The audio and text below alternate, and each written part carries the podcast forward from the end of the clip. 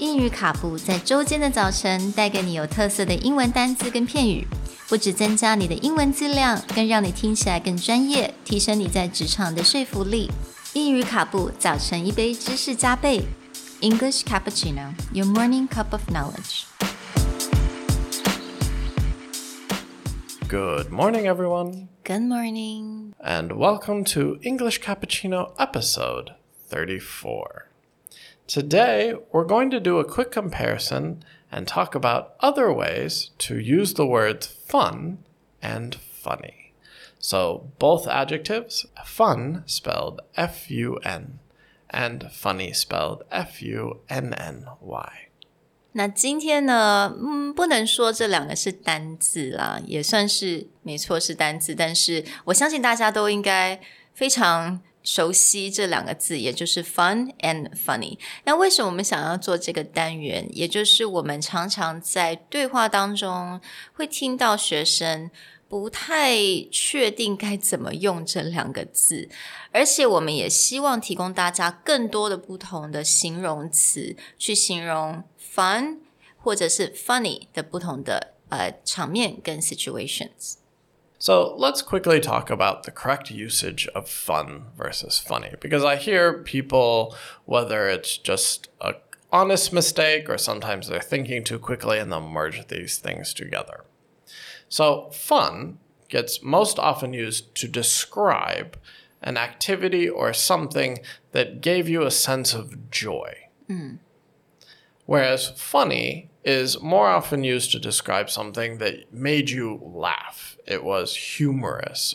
So when a lot of people are like, oh, I went to the park, it was funny. Mm. In my mind, that turns into so the park was telling you jokes, there was a stand up comedian. Like, funny is very much in the connotation of it makes me laugh mm. somehow.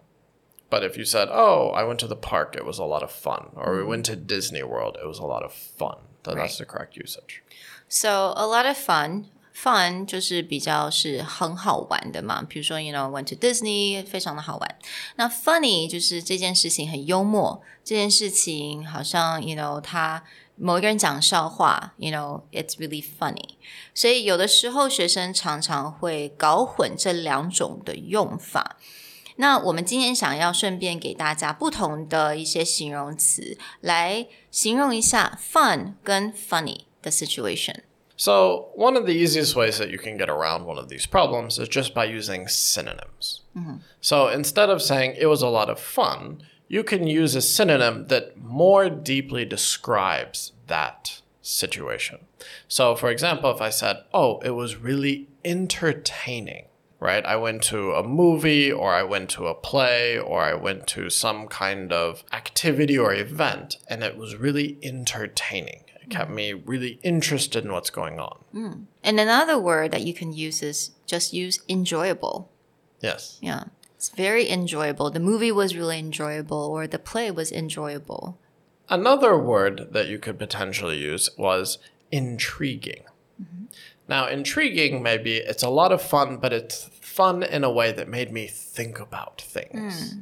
Like, so a lot of times, if you wanted to describe the word or the movie like Inception, yeah, there's a lot of action, there's a lot of entertainment, but maybe it made you think a little bit more. So you could say, oh, it was really intriguing.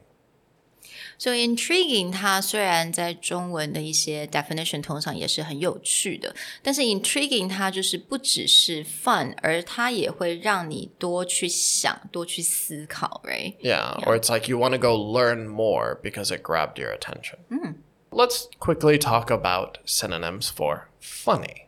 The first synonym that we usually can use is something like silly. If something is really silly, you think of more along the lines of funny and cute. So, you know, like children who have food all over their body after eating, or dogs rolling in mud. Something we might call as silly. It's kind of cute and funny. So 有很多人会觉得 silly 跟 stupid 好像是一样的，所以其实不是。 Silly usually means something is very simple. Okay. So stupid, you can say it's like, oh, someone's so silly. It, the kind of humor or the kind of funny is just very simple. So that's also why people would associate with stupid because it doesn't require you to think very much. It doesn't require any kind of deep thought. But when you're calling someone, oh, oh he's so silly，并不是在说他很笨 Yeah. ，right? Yeah，而是他说他很很会很爱搞笑、right? Yeah.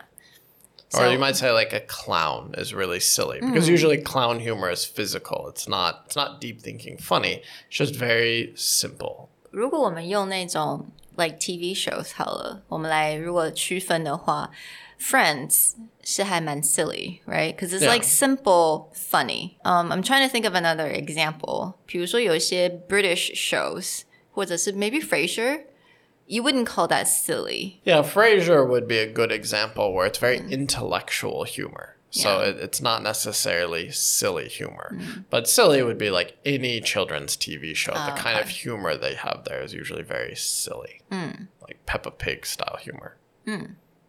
So another word that you can use to describe funny is hilarious. Yeah, hilarious. Hilarious is usually something that means it's so funny that like you cannot stop laughing to the point that your stomach hurts. So when we use the term hilarious, someone will assume like very, very, very, very funny. Yeah. 就笑到肚子痛跟哭出来那种感觉 right? Yeah. That would say. So if I'm like that movie is hilarious, then someone's assumption is that they're just going to be yeah, laughing until they cry. Mm. So what about amusing? Amusing would be like the opposite spectrum of hilarious. It's still funny, but if like hilarious is like you laugh until you cry, usually amusing is you think it's interesting, you think it's fun, but it's like maybe you just have like a smile on your face. You're not, you know, full body laughing, but you're like, oh, that's pretty amusing. That's pretty funny. Okay. So amusing it's something that you may like, oh, it's that's that's amusing.